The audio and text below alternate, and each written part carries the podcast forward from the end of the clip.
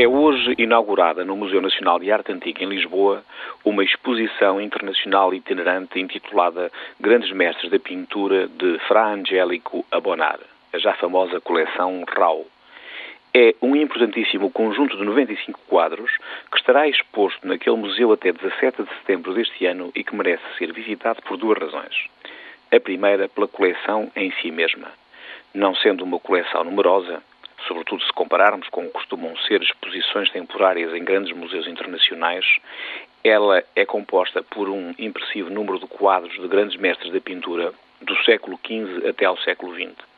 Fra Angelico, Bernardo Luini, Guido Reni, El Greco, Canaletto, Monet, Renoir, Degas, Fragonard, Odile Ordon, Bonnard são alguns dos pintores que estarão à disposição do público português. A segunda razão para visitar a coleção tem que ver com a singularidade da pessoa a quem ela pertenceu e que a deixou em herança à Unicef, estipulando que fosse exposta pelo mundo inteiro durante 25 anos, podendo então ser vendida em benefício dos mais deserdados do terceiro mundo.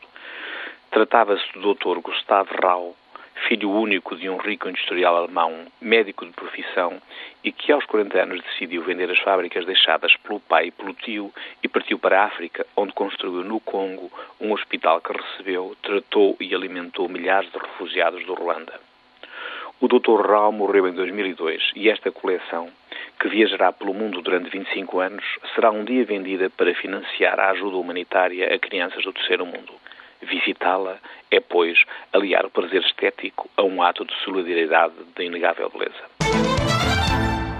A prestigiada revista The Economist publicava esta semana na capa uma fotografia taciturna de George Bush e Tony Blair com o título O Eixo dos Fracos, uma visível ironia em torno da célebre expressão usada por Reagan, o eixo do mal. Bush e Blair caminham para o fim dos seus mandatos sob pressão das suas opiniões públicas, caindo vertiginosamente nas sondagens e com o estigma de mal amados com que hoje acabam quase inexoravelmente todos os chefes de governo. Com o fantasma da invasão do Iraque a pairar sobre si, Iraque que está transformado num atoleiro de sangue e no grande antro do terrorismo, sem margem de manobra interna internacional, Bush e Blair têm hoje dificuldade em ligar com a perigosa ameaça do Irão, governado por um louco muito mais perigoso para a paz mundial do que era Saddam Hussein. A lição convoca-nos a todos para uma realidade que não vale a pena disfarçar. No mundo em que vivemos, o perigo e a incerteza instalaram-se definitivamente. E não é possível lidar com eles de forma segura que não seja através da sua regulação no único quadro fiável de resolução pacífica dos conflitos a Organização das Nações Unidas.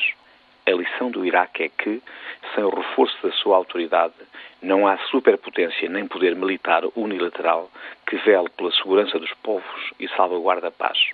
Esta capa da revista The Economist, que mostra os até há pouco dois homens fortes do Ocidente como uma sombra de si mesmos, é uma boa metáfora sobre a força e a fraqueza.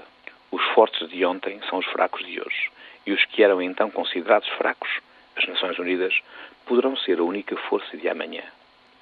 Onde sou fraco, sou forte, dizia São Paulo numa das suas cartas. Nada mais atual.